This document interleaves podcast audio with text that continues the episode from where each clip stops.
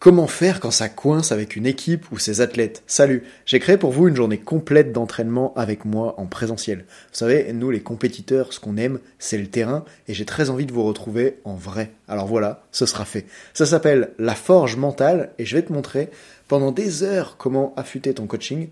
Tu peux compter sur moi pour te transmettre pendant cette journée mes meilleures méthodes de préparation mentale et avec mon équipe, on sera là pour te faire pratiquer avec un max de feedback personnalisé jusqu'à ce que tu maîtrises les méthodes. J'insiste sur le fait que mes formations ne sont pas des événements à suivre, mais à vivre. Tout est conçu pour que tu adores et que tu repartes avec une communication transformée et beaucoup plus d'efficacité. Pour féliciter ceux qui écoutent le podcast comme toi, j'ai prévu 70% de réduction pour vous avec le code ROCK, ça s'écrit R-O-C-K comme la musique, mais attention, c'est limité à 5 utilisations seulement, alors comme vous êtes plus de 1500 à m'écouter régulièrement, ça va partir très vite. Donc si tu es entraîneur ou préparateur mental, inscris-toi maintenant et avant le 24 mars, tant qu'il reste des places. Tu as toutes les infos sur le lien que je vais te donner maintenant. Quand ça affichera complet, c'est trop tard. Pour ça, rends-toi sur www.bit.ly slash ANSI 2024 et tu inscris le code ROC dans le formulaire d'inscription pour profiter de toute la journée à seulement 45 euros. On se retrouve comme ça à Annecy le samedi 6 avril, au milieu des montagnes, dans un lieu absolument incroyable avec vue sur le lac, pour une formation dont tu te souviendras toute ta vie. Parce que c'est plus facile de marquer l'histoire des athlètes et de les rendre performants dans les moments décisifs de leur carrière quand on sait exactement quoi leur dire et comment faire. Réserve maintenant ta place ou écris-moi sur Insta si tu as des questions. J'ai hâte de te voir. Salut. Dans la vie, certaines personnes se dépassent pendant que d'autres se font dépasser. Bienvenue sur Obsession Progression, le podcast des compétiteurs qui sont obsessifs de l'amélioration. Je m'appelle Nathan Delacoste, je suis préparateur mental spécialisé dans les sports extrêmes. J'accompagne surtout des athlètes internationaux comme les skieurs et snowboarders en équipe de France. Dans ce podcast, je partage les coulisses des séances et des prises de conscience avec l'intention d'emmener votre mental au plus haut niveau en entraînant l'humain derrière la machine. Pour cette quête de performance, je vous parle à la fois mindset, cohésion de groupe, discours d'avant-match, résilience et gestion des émotions. Prenez une bonne dose d'inspiration à chaque épisode, ils sont rendus possibles par Ready Rock.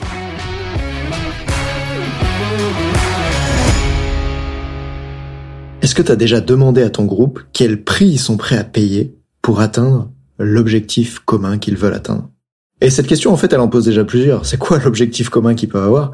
Mais surtout, dans cet épisode, on va commencer par aller se demander, tiens, mais comment on peut faire pour renforcer la cohésion avec une technique que je vois trop peu d'entraîneurs avoir connaissance de ça. En tout cas, ce qui s'est passé, c'est que je voudrais débriefer avec toi un coaching individuel que j'ai eu avec un entraîneur de basket il y a quelques jours. Ce qui s'est passé avec cet entraîneur de basket, c'est qu'il me dit Nathan, je suis en difficulté quand je suis en match parce que mes joueurs ils sont là et moi je veux gagner le match et je les fais pas assez tourner. Il y en a qui ont pas assez de temps de jeu. Mais bon, euh, des fois, j'y pense pas parce que je suis en train de mettre en place les meilleurs joueurs et la meilleure stratégie pour pouvoir gagner le match. Mais du coup, j'ai peur que les joueurs euh, ils perdent leur confiance en eux ou en moi si je les fais pas rentrer sur le terrain. Et donc à ce moment-là, on commence à réfléchir à comment on peut l'aider par rapport à ce problème parce qu'il est touché par rapport à ça. Il a à la fois l'envie de gagner le match et à la fois l'envie de maintenir la confiance de ses joueurs.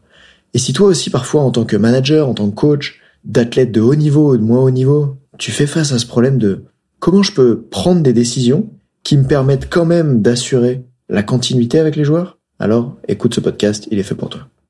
Alors j'accompagne cet entraîneur, appelons-le Jean, et je lui pose des questions un peu bizarres. Je dis, mais Jean, imagine que tu entraînes une équipe en finale des Jeux Olympiques de basket. Et imagine que tu entraînes une équipe au plus bas niveau départemental en match amical. Tu vois vraiment les deux grands écarts, quoi.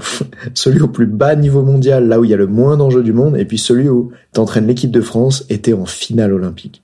Je lui pose ces questions-là parce que juste avant, je lui ai demandé c'est quoi qui est le plus important pour toi en fait, Jean? Et il m'a dit ce qui est le plus important pour moi, c'est de gagner le match et que les joueurs soient contents.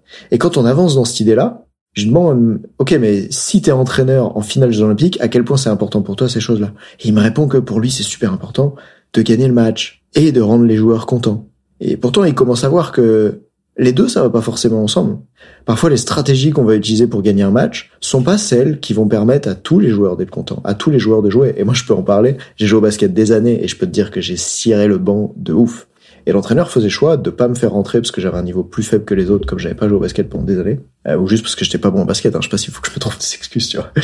Et, et à ce moment-là, euh, bah, c'était clair, c'était quoi les ambitions de l'entraîneur? C'était beaucoup plus de gagner le match que de me rendre content. Et je voulais que cet entraîneur-là, Jean, il se pose la question. Et en fait, il y a une chose qu'il avait pas vue, et c'était comme le critère manquant dans sa réflexion. C'est la chose suivante, c'est que il y a un truc qui est important, c'est à quel point c'est important pour toi de former tes joueurs.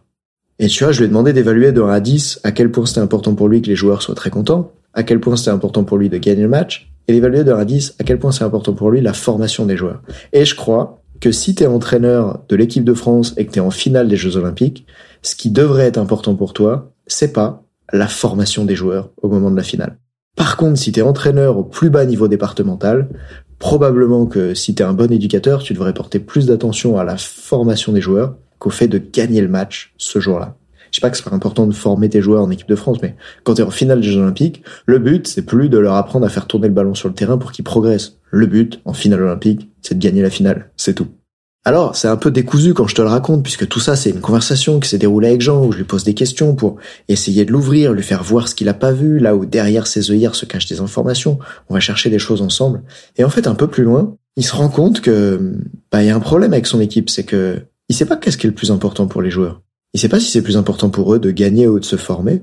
Et selon la réponse des joueurs à cette question, ben ça pourrait déterminer en fait comment ils réagissent au fait que en match, ils aient pas tous le même temps de jeu. Puisque, et c'est peut-être une chose que j'aurais dû te dire au début de l'épisode, avant, quand il a démarré la séance, il me disait Nathan, je sais pas comment répartir les minutes de jeu entre les joueurs pour qu'ils perçoivent ça bien. Et moi, ce que je voulais l'aider à voir, c'est que il n'y a pas que les minutes de temps de jeu qui vont aider tes joueurs à voir que tu as confiance en eux ou que tu es en train de prendre les bonnes décisions. Il y a bien d'autres façons de les influencer, et notamment la communication que tu as avec eux. Et c'est là que j'ai proposé à Jean de poser des questions à ses joueurs. Tu sais, quand il les a reçus en entretien individuel au début de la saison, il m'expliquait que quand il pose la question aux joueurs, qu'est-ce que tu veux, c'est quoi les objectifs que tu veux atteindre, les joueurs ils disaient, cette saison, je veux, je veux qu'on gagne le championnat. Eh bien, si c'est vraiment ça que les joueurs ils veulent, tu peux leur poser la question, ok, tu connais Aladdin Imagine que je suis le génie de la lampe dans Aladdin, je peux exaucer ton vœu, mais il y a un prix à payer en échange. Et le prix à payer pour que j'exauce ton vœu, ben je vais te demander maintenant, est-ce que tu es prêt à le payer en fait? Et si tu as une équipe de joueurs dont la priorité pour eux, c'est de gagner le championnat cette année, alors peut-être qu'ils devraient être prêts à payer le prix de parfois moins jouer pour que tu puisses prendre la décision de faire jouer des joueurs meilleurs que par exemple, et qu'ils acceptent d'avoir moins de temps de jeu pour le bien de l'équipe. Et je crois qu'en sport collectif, il y a une grande dimension de la performance qui est comment en tant qu'individu, je peux me mettre moi au service de l'équipe. Presque un truc communiste, entre guillemets. Tu vois, comment en tant qu'individu, je peux m'autoriser à moins avoir ce que je veux moi-même pour pouvoir le mettre au service du collectif. Et je dis souvent d'entraîner l'humain derrière la machine, mais ça veut pas tout le temps dire d'avoir une forme égoïste dans laquelle l'humain il ne pense que à lui au centre, tu vois. C'est aussi une façon pour l'humain de se mettre en contribution pour le groupe et de voir sa réussite personnelle à travers la réussite du groupe. Alors à ce stade, il y a deux questions à se poser. La première c'est quel prix tes joueurs ils sont prêts à payer pour atteindre ce qu'ils veulent? Et la deuxième c'est est-ce que c'est vraiment pertinent quand as un groupe de joueurs qui a 14 ans que leur objectif prioritaire ça soit de gagner cette saison, tu vois? Peut-être que ça pourrait être de progresser le plus possible, Peut-être que ça pourrait être d'autres choses en fait, et qu'on devrait comme les éloigner de cet objectif de résultat pour se rapprocher plus vers des objectifs liés au processus, à la maîtrise. Je sais pas, ça dépend. À 14 ans, il y a des gens, dans un an, ils vont aux Jeux Olympiques, et l'autre fois à Sochi, celle qui gagne en patinage artistique, elle a 15 ans. Donc évidemment que c'est pas juste une question d'âge. Ça dépend à quel niveau de performance ils sont aujourd'hui les athlètes que t'entraînes.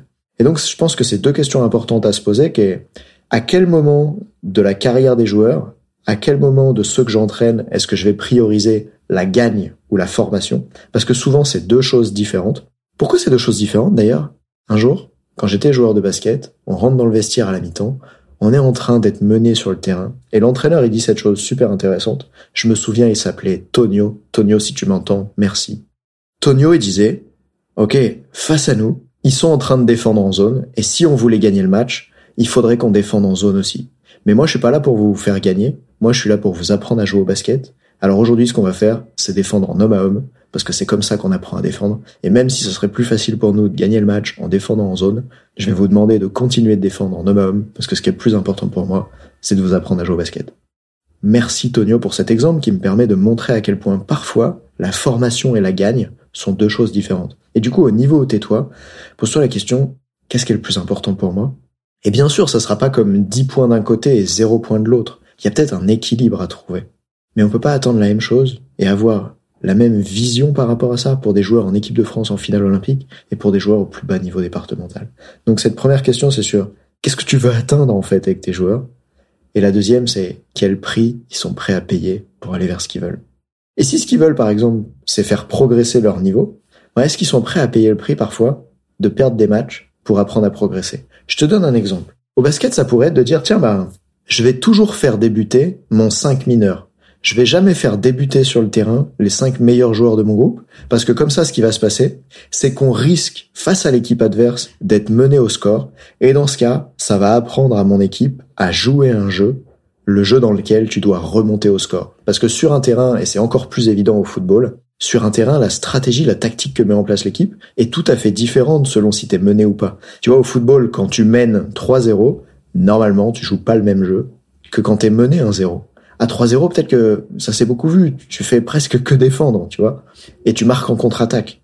Alors que sinon, si t'es mené, ben, faut commencer à créer du jeu. Et c'est pour ça que si ton rôle en tant qu'entraîneur, c'était vraiment de vouloir former tes joueurs et que ce que tu décides, c'est je voudrais leur apprendre à jouer une certaine forme de jeu, je voudrais leur apprendre à être capable de remonter au score, ou je voudrais leur apprendre à être capable de marquer seulement sur des contre-attaques, eh bien tu pourrais mettre en place des situations qui favorisent le fait que ça, ça arrive. D'ailleurs, je me souviens qu'à l'époque où je jouais au basket, la coach, salut Christine si tu m'entends, des fois elle mettait en place des situations où je crois qu'elle disait euh, ok là il y a le ballon et euh, vous l'équipe A ben vous avez déjà 6 points et vous l'équipe B vous êtes à 0 et on joue un match en 8 points. Et tu vois que la façon dont elle organise le score influence la manière dont l'équipe va devoir s'organiser, influence la, la, prise de risque. Alors, voilà où je voulais en venir. Et, en fait, j'ai pas envie de terminer par voilà parce que c'est pas très cool. J'ai envie de terminer par cette question. Si tu veux renforcer la cohésion de ton groupe, une question qu'ils doivent se poser ensemble, c'est en tant qu'équipe, quel prix on est prêt à payer pour atteindre ce qu'on veut? Et peut-être qu'il va falloir les éduquer sur le prix à payer. Par exemple, la semaine dernière en ski, j'éduquais une jeune compétitrice sur le prix à payer. Tu vois, elle me disait "Ah, je suis tellement frustré, en colère et ça me va pas du tout quand je fais un début de manche super rapide, presque j'ai le meilleur temps de la manche. Et puis à trois portes de la fin, je sors et ça pour moi c'est un échec et je me sens mal, je perds ma confiance, je me dis que j'y arriverai jamais." En fait, peut-être que c'est un super prix à payer de faire une excellente manche et de sortir en bas parce que t'as appris à skier vite. Alors est-ce que t'es prête? À continuer d'être frustré peut-être toute la saison, peut-être la saison prochaine, de pas avoir les résultats que tu veux, parce que tu sais que le comportement que tu es en train d'avoir, il te rapproche des objectifs que tu veux plus tard. Et je terminerai là-dessus. Je sais, j'ai déjà dit tout à l'heure que j'allais terminer, mais je vais reterminer maintenant.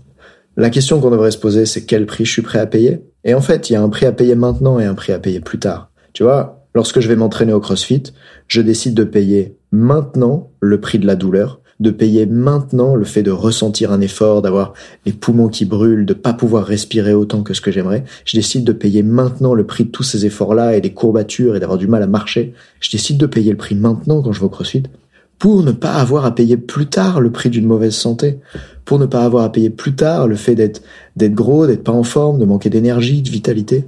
C'est le prix que je choisis de payer. Et toi, et tes joueurs, quel prix vous choisissez de payer? À la prochaine. Salut.